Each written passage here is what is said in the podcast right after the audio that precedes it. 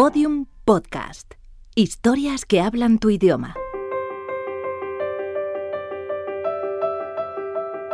Los Búfalos Nocturnos, un podcast de Podium en colaboración con Babelia y la sección de cultura del país.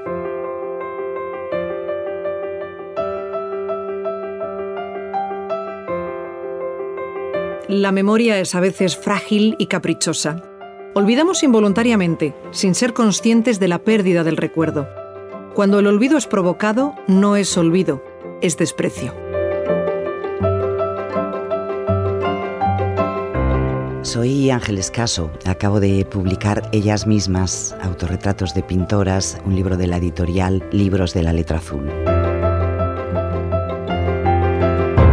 Los libros de historia del arte no cuentan la verdad, al menos no toda la verdad. Muchas mujeres fueron también artistas, dedicaron largos años a aprender, se esforzaron por conocer al máximo las técnicas y dar lo mejor de sí mismas en cada obra, y compitieron con los hombres por hacerse un sitio en el siempre complejo mercado del arte.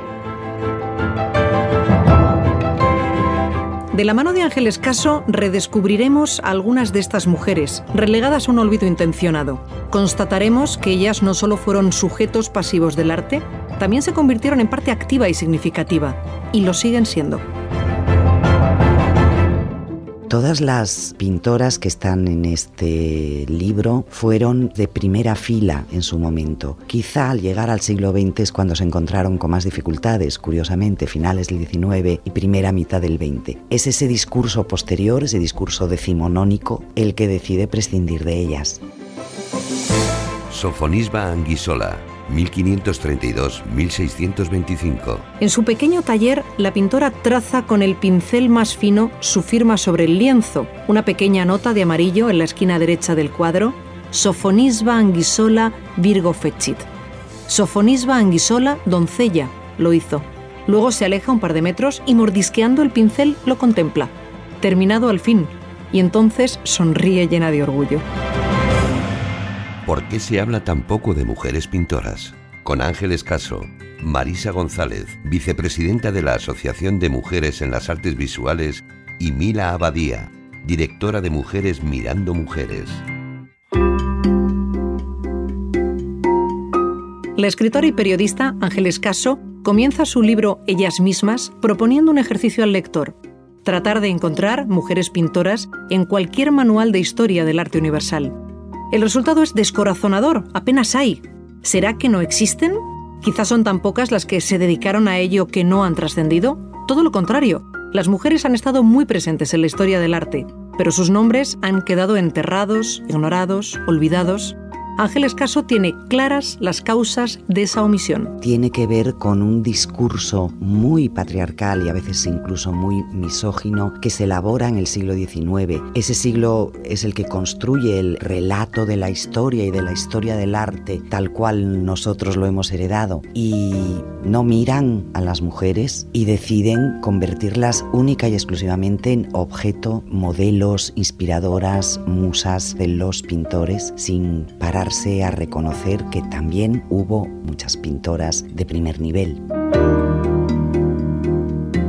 Por suerte, el siglo XX trajo consigo la conquista de derechos y la lucha por la equiparación profesional de las mujeres.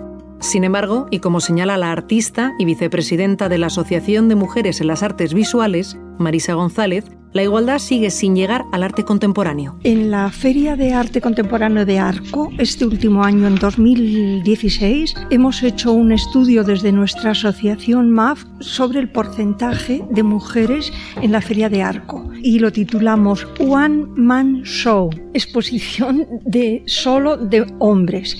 ¿Puede la igualdad en el arte contemporáneo caer más bajo aún? Un 4% de mujeres en arco es increíble. ¿Por qué en pleno siglo XXI las mujeres siguen relegadas a un papel testimonial en el arte contemporáneo? Qué intereses entran en juego que perpetúan ese ostracismo. Mila Abadía, directora de la iniciativa Mujeres Mirando a Mujeres, reflexiona sobre esta discriminación. A mí me gustaría preguntarnos a nosotras mismas qué es lo que no estamos haciendo bien para que sigamos teniendo en el ámbito del arte y en cualquier ámbito de la, de la vida esta posición que tenemos tan abajo. Yo no sé si es que sociopolíticamente no interesamos, no, no interesa que la mujer combativa, que la mujer reivindicativa tome determinadas posiciones, no sea que trastoquemos mucho la sociedad. Supongo que interesa seguir pagándonos determinados salarios, siempre más bajos. Interesa que tengamos cada vez menos poder y parece ser en lo que estamos, ¿no? Al igual que ocurre en otras profesiones, el reconocimiento avanza, pero dista mucho de haber alcanzado la equiparación.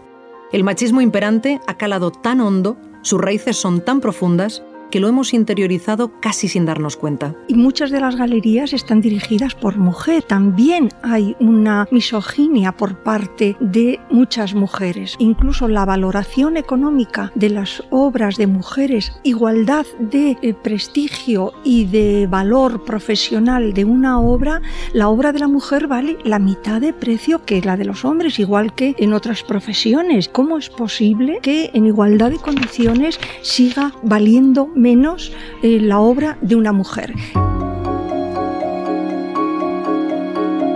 Aunque hoy nos parezca difícil de creer, hubo épocas pasadas donde las mujeres artistas fueron reconocidas y valoradas. Algunas tuvieron carreras muy exitosas y sus obras alcanzaron gran prestigio, situándose codo con codo con sus colegas masculinos. Y hay un momento extraordinario que es el siglo XVIII. Es un siglo en el que hay muchísimas pintoras en toda Europa. Tengo la sensación de que se pusieron de moda porque desde Finlandia hasta Italia, España, Europa parece llena de mujeres con grandes carreras artísticas en ese momento. Un país que destaque por encima de todos, Francia en Francia el número de pintoras es increíble, pero antes incluso de las vanguardias también. El ostracismo femenino en el mundo del arte comenzó a quebrarse hace relativamente poco. Gracias a algunos estudios e investigaciones, un buen número de artistas están siendo rescatadas del olvido y su obra revalorizada en su justa medida. Desde los años 70 fundamentalmente se empezaron a hacer investigaciones de género, rastrear los nombres semiperdidos de algunas pintoras de las que había noticia. En estos 40 años se han redescubierto a muchas grandes maestras de la pintura que habían sido olvidadas, incluso muchas veces saqueadas, porque sus obras a menudo estaban colgadas en los museos como obras de pintores, a veces sus padres o sus maridos.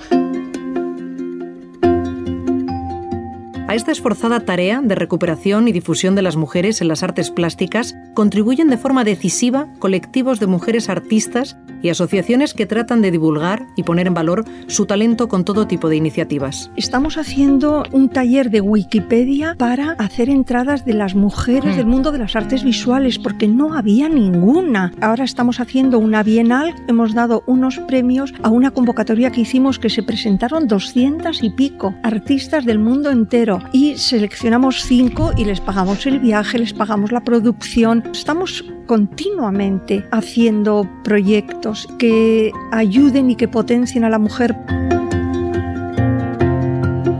Pese a los avances alcanzados en las últimas décadas y como ocurre en otras luchas por la conquista de derechos, no conviene bajar la guardia y pensar que todo está encarrilado. Mila Abadía nos alerta sobre ello. Veo a veces las chicas, yo me echo las manos a la cabeza, las niñas que tienen 20 años ahora, que son las que tienen que estar ahí dando guerra, y yo no veo que haya esa pulsión. Veo esa pulsión en nosotras, en la gente más mayor, que quizá hemos vivido otras situaciones, y quizá por haber vivido esas situaciones eh, somos más reactivas, que es algo que yo ya tengo ahí detrás, ¿no? Que hace tiempo que me da mucha guerra el tema este de la gente joven, de las chicas jóvenes que hay ahí detrás. El camino por la igualdad en el arte aún se está recorriendo y en realidad no ha hecho más que empezar. Lejos de ser liso y asfaltado, está repleto de baches, piedras y barreras. Obstáculos que a veces parecen infranqueables, pero que siempre pueden y deben superarse. Esa idea de que las mujeres están desaparecidas de la escena, yo les diría que se unan y que peleen. Hay que seguir peleando para llegar a donde nos corresponde, para llegar a donde debemos estar, en el arte y en todos los aspectos de la vida.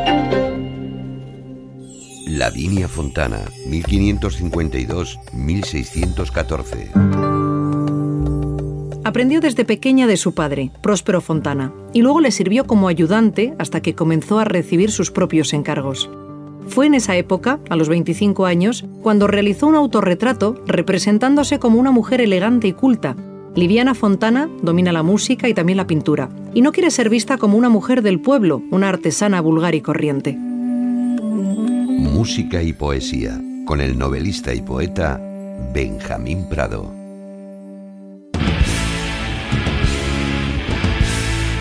La música y la poesía son dos alas de un mismo pájaro. Prueba de ello es el Festival Acróbates que se celebra en Barcelona, en Hospitalet de Llobregat desde hace muchos años, en el que yo he estado muchas veces, unas veces con Coquemaya, otras veces con Pereza, otras veces con Rubén Pozo y Rebeca Jiménez, y este año volveremos a estar homenajeando a Lorca. Hablando de poesía y de alas, Lou Reed escribió un maravilloso disco basado en los poemas y en los textos de Edgar Allan Poe, se llamaba The Raven, y hay una canción que me gusta muchísimo en él que creo que junta muy bien esa manera de recitar y cantar y ninguna de las dos cosas que hacía Lou Reed en sus canciones. Se llama Edgar Allan.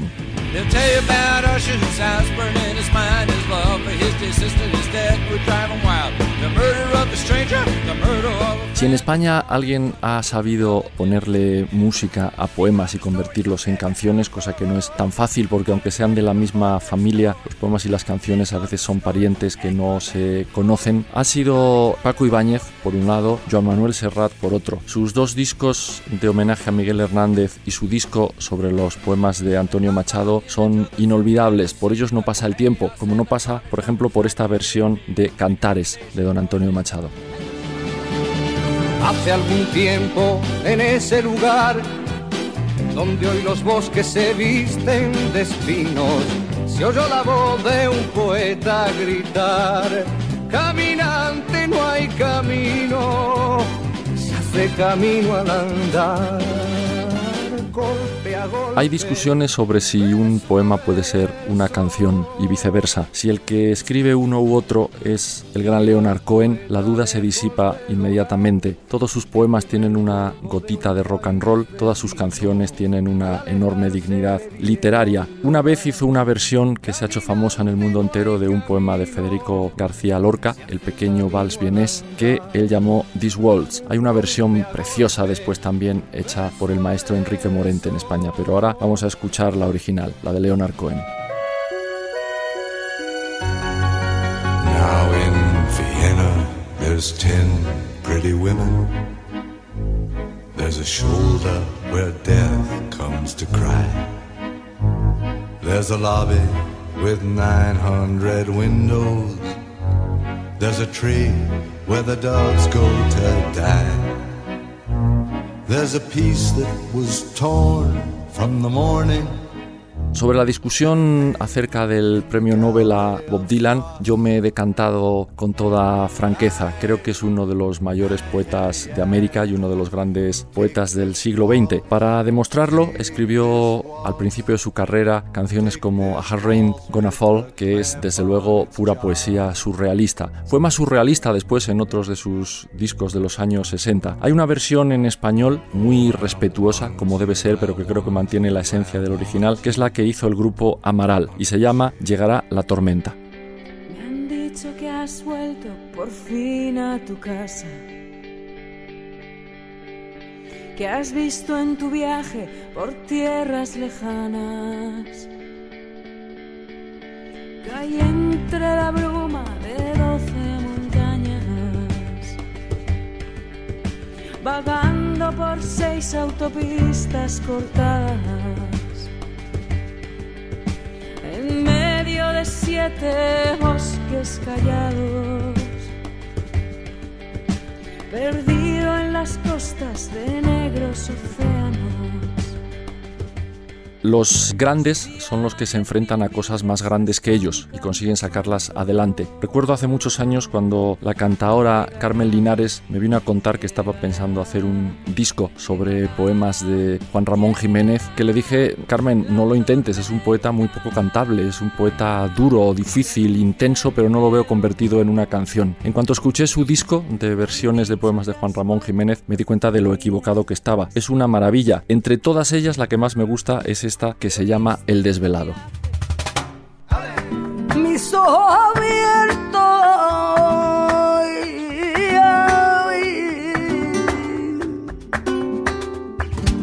Mis ojos abiertos llevan es una lista corta, incompleta, pero creo que da un buen indicio de cómo cuando la poesía tiene música y cuando el músico quiere buscarle a la poesía el tanto por ciento de canción que tiene, se puede llegar a hacer maravillas de esta naturaleza. Yo siempre he querido pelear por llevar la poesía allí donde no era esperada, a lugares donde a lo mejor la gente iba a escuchar música, iba a bailar. Creo que con un buen poema también se puede bailar. Lo mismo que hay canciones que además de a los pies pueden ir a la cabeza, también hay poemas que pueden hacer que la gente se mueva debajo de un escenario.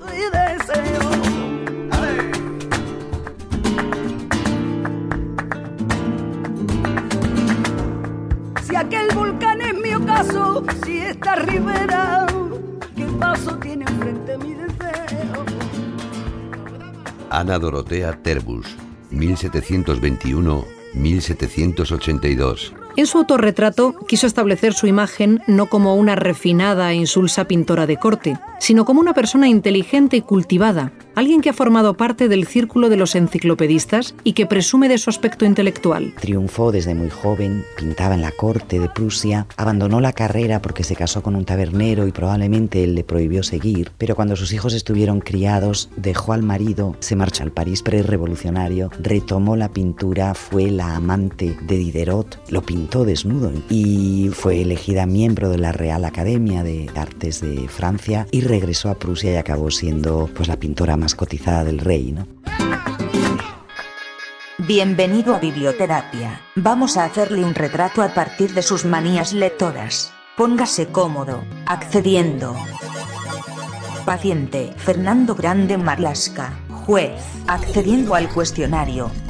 ¿Qué libro le ha cambiado la vida? Memorias de Adriano de Margrillo Senars y otro de ella también, Alexis, o el Tratado del Inútil Combate. ¿Cuál le habría gustado escribir? En Busca del Tiempo Perdido, todos ellos, ¿eh? Porque me parece que Cruz conoce el alma humana, pero también conoce el alma social. Y eso sin salir casi de su casa, ¿no? ¿Cuáles tiene en su mesita de noche? Tengo los ensayos de Montaigne, casi todos los días algo leo de él, y ahora tengo Patria de Fernando Aramburu. Y acabo de quitar la carne de Rosa Montero que lo he terminado. ¿Recuerda su primera lectura? Seguro que sería alguno de los cinco así, pero el que me acercó mucho con 14 o 15 años y que me lo recomendó mi hermana mayor fue Rojo y Negro de Stendhal. ¿Lee los prólogos? Me los salto salvo que sean prólogos eh, necesarios, en obras eh, sustancialmente clásicas, para acercarme más a la obra, porque si no me iba a perder muchísimo. ¿Su lugar favorito para leer? El sillón, el orejero de casa. ¿Cuántas páginas le concede de un libro antes de abandonarlo? Pueden ser 20,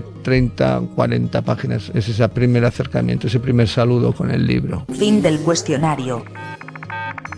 Permítame que le muestre un autorretrato que he pintado. Los píxeles me han quedado algo sueltos, pero creo que es algo favorecida. Se lo regalo, señor Grande Marlaska. Vuelva cuando quiera, pero por favor, no me juzgue. Clara Peters, 1588-1621. Se echó a reír. Había vuelto a hacerlo. La maestra contó de nuevo. Uno, dos, tres, hasta dieciséis. Hasta en dieciséis ocasiones se había representado a sí misma en el cuadro que acababa de terminar. Dieciséis Clara Peters. Dieciséis autorretratos pintados como reflejos en la copa dorada y en la jarra de estaño, junto a las flores de su nuevo bodegón. Plantas y literatura. Una larga historia de amor. Con Enrique Redel, editor de Botanicum. Publicado por Impedimenta. Y Santiago Beruete, autor del libro Jardinosofía. Una historia filosófica de los jardines.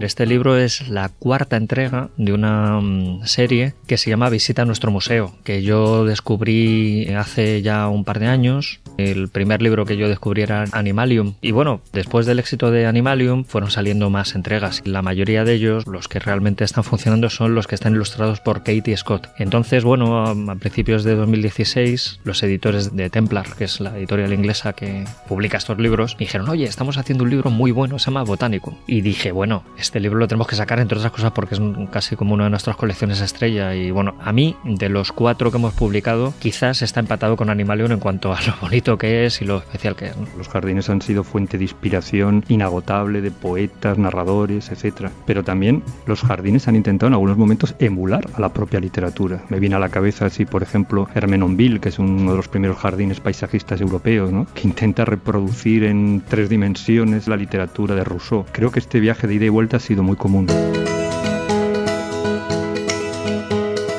Llego a decir que esto es para pequeños naturalistas y para padres y para eh, amantes de los libros bien hechos y los libros bellos, ¿no? Y en concreto yo creo que esta especie de, de, fiebre botánica viene también un poco por la transformación del mercado editorial. Ahora nos interesan los libros bien hechos, los libros en los que estás invirtiendo también un cierto estatus. Y este libro Botanicum nos enseña un montón de cosas muy curiosas, ¿no? No es un libro exhaustivo, sino que es un libro extensivo en cierto modo. Los jardines expresan claramente nuestra relación con la naturaleza y de hecho la historia de la jardinería es la historia de esa relación que tenemos los seres humanos con el entorno natural y con nuestros congéneres. Y esta relación ha podido ser en muchos momentos, pues como en el jardín barroco de dominación, en el jardín inglés en el siglo XVIII, con el romanticismo de aparente respeto, después una relación más pintoresca basada en el concepto de sublime y así a lo largo de la historia. Hay algunos libros en los que la fuerza la tiene la, la, ilustración. En Animalium lo era, por ejemplo. En este caso, estamos ante una mm, circunstancia excepcional y es que la directora científica de los Kew Gardens de Londres es la autora de los textos. Y Casey Willis, que es como se llama esta mujer, se prestó a hacer los textos de este libro. La historia de mujeres y jardinería es una historia secreta, clandestina. En un mundo donde las mujeres no tenían presencia social, uno de los pocos espacios en los que ellas podían desarrollarse con cierta libertad era la jardinería. Jane Loudon es una mujer extraordinaria, era una mujer que firmaba sus novelas con un nombre masculino. En cierta ocasión, un paisajista, jardinero, historiador de la jardinería muy conocido, John Loudon, leyó una de sus novelas, quedó fascinado y le comentó a un amigo que le gustaría conocer al escritor de esa obra. De ahí la sorpresa de que cuando llegó el autor de la obra era Jane Loudon. Ella heredó de algún modo esta pasión por la jardinería y fue la, la autora de decenas de libros y opúsculos de jardinería, siendo quizá la figura más relevante de la jardinería victoriana. Hemos sacado el año pasado un libro de John Fowles que se llama El árbol, que viene a decir una cosa que es muy interesante. O sea, su tesis es que hay que huir del ordenado, de los jardines ordenados, hay que sumergirse en la naturaleza igual que uno se sumerge en la vida. O sea, él dice una cosa muy interesante y es que las ciudades cuadriculadas, igual que los jardines cuadriculados hacen gente cuadriculada, y que las ciudades y la gente que fluye y que improvisa y que se pierde en sí misma es la gente realmente que merece la pena, ¿no? Todos los jardines son un espejo de la sociedad. Tenemos los jardines de la ostentación, de los nuevos ricos, que aluden a la gente que utiliza el jardín como un escenario del poder, como un símbolo de estatus. Después están los jardines más políticos, ¿no? los huertos urbanos, los jardines comunales, todas estas prácticas de política resistente a la presión del neoliberalismo. También son jardinería aspectos más curiosos, ¿no? como son por ejemplo la hortiterapia o el coaching floral o el feng shui o otras técnicas muy vinculadas a la jardinería que apuntan hacia vías más espirituales y terapéuticas. Este libro es un libro para lectores de todas las edades. En principio va en una colección infantil, pero este libro lo está comprando gente de todas las edades y tiene una capacidad didáctica que lo puede entender todo el mundo, cómo llegar a determinadas plantas, las plantas trepadoras, las plantas carnívoras, las plantas decorativas, los árboles, de una manera excelente, ¿no? Y es una belleza del libro en el que el equilibrio entre el texto y, el, y la imagen están realmente conseguida. ¿no? Nosotros hemos domesticado a las plantas, pero al mismo tiempo ellas nos han domesticado a nosotros. Hay una vieja frase de un famoso filósofo empirista inglés, Francis Bacon, que dice la única manera de dominar la naturaleza es someternos Creo que esto expresa muy bien ¿no? nuestra relación con las plantas. Ha sido al mismo tiempo de dominadores, desde la revolución neolítica en que dominamos las plantas y las aprendimos a cultivar, a siervos de ellas. ¿no? Ellos nos han sabido manipular, nos han sabido encantar, hechizar con sus bellezas, con sus encantos y mientras cultivamos las plantas nos dejamos cultivar por ellas.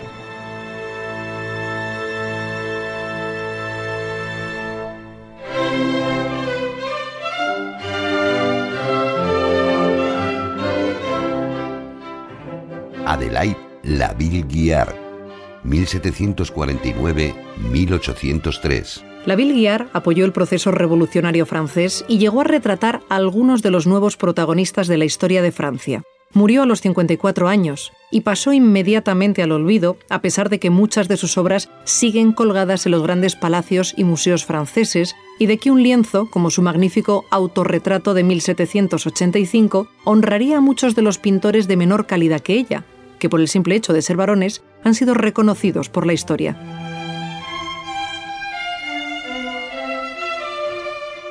...25 años de Babelia... ...con Iker Seis Dedos nos planteamos cómo celebrar el 25 aniversario de, un suplemento como Babelia y para hacer estas cosas normalmente hay dos opciones. Una, hacer un recuento de lo que se ha hecho y la otra es que sea parte del recuento de lo que se ha hecho y también intentar mirar al futuro, ¿no? que es lo que nosotros pretendíamos con este número empezamos a pensar cómo contar 25 años de cultura, que es el título que le hemos puesto de un tiempo disperso en las diferentes áreas. Teníamos claro que teníamos que empezar con un texto que fuese de pensamiento, eso era importante. Estaba claro también que queríamos hacer una encuesta, aunque imaginábamos que iba a ser, un, por un lado, un lío logístico y por otro lado, una fuente de polémica, pero tampoco uno no puede no hacer las cosas para evitar la polémica.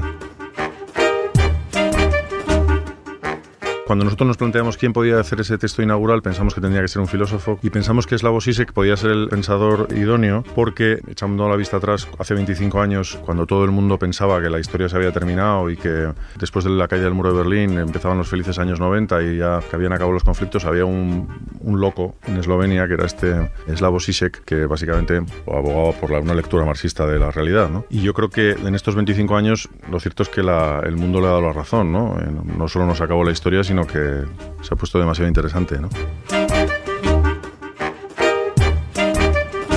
Bueno, yo creo que cuando salió fue una cosa bastante determinante en la cultura española porque supuso la irrupción de los suplementos culturales en los periódicos. ¿no? La idea era hacer un suplemento al, estilo de, los que se hacen en los grandes periódicos. Entonces yo creo que en ese sentido marcó bastante la agenda durante esos primeros años en los que todo era un poco más unívoco. ¿no? Había un solo medio que era el papel, no existía internet. Creo que ahora mismo, por ejemplo, la situación es muy favorable a la literatura hecha por mujeres y eso sí, tal cosa existe. Eh, en el sentido de que yo creo que muchas de las escritoras más importantes del momento son mujeres. De hecho, en los libros del año 2015 de Babelia, que los elegimos todos los años, hubo seis mujeres entre los diez libros elegidos, los diez primeros. ¿no?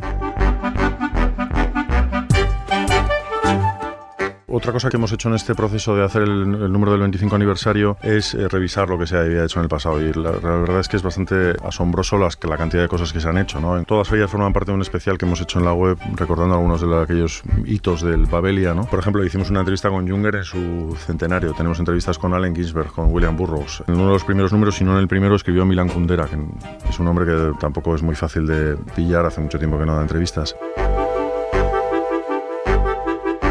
El futuro de Babelia pasa por hacer un suplemento que nazca de Internet y tenga una expresión en el papel, una expresión en la aplicación, una expresión en lo audiovisual, una expresión en, en fin, en Internet, en las redes sociales y todo ese tipo de cosas. Ya lo hacemos, yo creo. Por otro lado, Latinoamérica es otra de las grandes eh, bazas de futuro porque ahí tenemos un crecimiento enorme, sobre todo en, en, cuanto a lectores e interés de la gente y también en, en, Brasil. El periódico se lee un montón, eh, es un periódico muy joven y ya es el sexto de, de los periódicos locales, pese a que es un español, se hace en portugués y solo en internet, claro. Y entonces yo creo que esas son las claves para el futuro, ¿no? Hemos seleccionado a apenas cinco mujeres de las 80 que Ángeles Caso recoge en su libro. Pero hay más, muchas más. Queda un gran trabajo por delante para recuperarlas y admirarlas por lo que son, artistas, tan válidas, interesantes y dignas de atención como sus colegas masculinos. En su próxima visita a cualquiera de los grandes museos, busquen sus obras. Están ahí, esperando su mirada.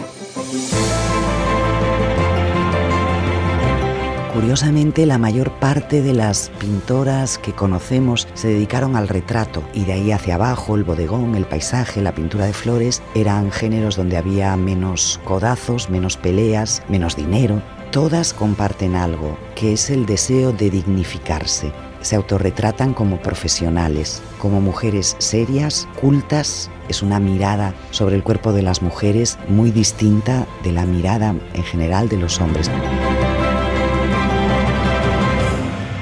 Aquí están, este centenar de autorretratos hechos por un puñado de mujeres luchadoras y valientes y por supuesto llenas de talento. son solo una pequeñísima parte del trabajo que cada una de ellas llevó a cabo contra viento y marea, atemorizadas a menudo por las críticas crueles, el desprecio y la incomprensión, pero alzándose para desarrollar sus carreras por encima de su propia inseguridad y del cerco venenoso de lo conveniente. Todos los episodios y contenidos adicionales en losbúfalosnocturnos.com. Síguenos en Twitter, arroba búfalo nocturno.